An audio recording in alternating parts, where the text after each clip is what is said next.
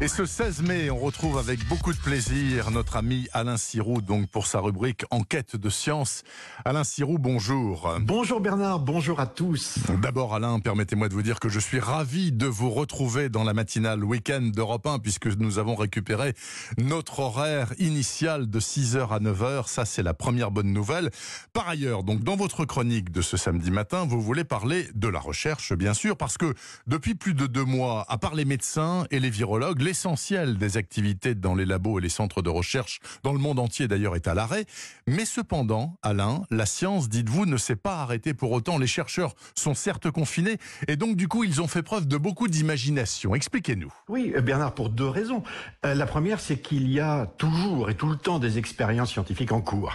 Et la seconde, c'est que cette période, alors qu'on peut qualifier pour le moins d'extraordinaire, est aussi une occasion unique une opportunité sans précédent d'étudier la planète au moment où elle est privée de l'essentiel des activités humaines. Mais qu'est-ce qui vous a, vous, le plus marqué euh, sur la façon qu'ont eu les scientifiques de s'organiser euh, pour poursuivre au mieux les expériences en cours? Alors c'est clairement la conduite des opérations spatiales, hein, avec un exemple remarquable qui est celui du, du rover martien Curiosity.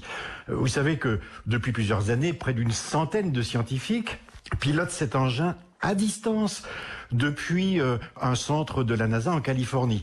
Et à 100 millions de kilomètres de là, euh, l'astromobile, comme on l'appelle, caracole sur les pentes d'une montagne poussiéreuse en multipliant les analyses. Donc pas question de couper le lien.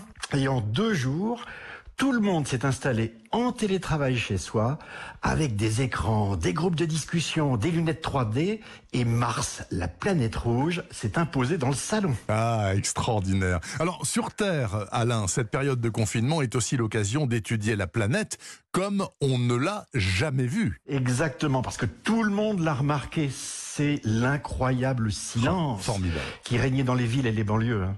Euh, l'arrêt du trafic automobile, des chantiers, la disparition des avions dans le ciel, bref, un silence des machines auxquelles s'est substitué le chant des oiseaux, le bruit du vent dans les feuilles, ce qu'on appelle la, la géophonie du globe, c'est-à-dire un paysage sonore habituellement inaudible. Donc, les naturalistes en ont profité et se sont intéressés à l'impact de ces pollutions phoniques sur le vivant.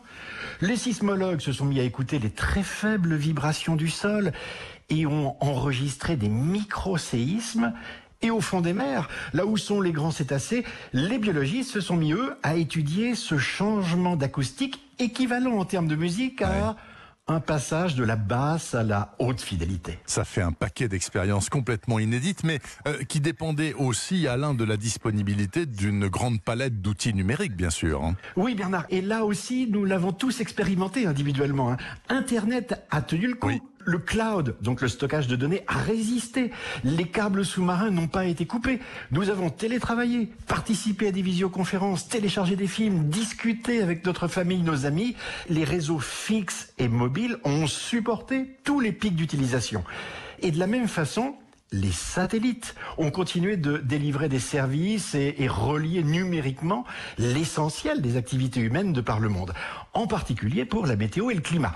Et c'est là, sans doute, hein, c'est vraiment là l'une des mesures les plus instructives pour les temps à venir, parce qu'on a vu en deux mois une baisse des émissions de gaz à effet de serre qui pourrait se traduire à la fin de l'année par une réduction globale de 5 à 7% c'est beaucoup, Ouais, mais si on, on veut tenir l'objectif des accords de Paris sur le climat, c'est ce qu'il va falloir faire chaque année c'est-à-dire l'équivalent d'un Covid supplémentaire tous les ans. Et on comprend bien, physiquement vraiment cette fois Bernard, l'ampleur de l'effort qu'il va falloir consentir pour réussir à entrer dans un nouveau monde. C'est une équation euh, quasi impossible au vu là comme ça, là à froid.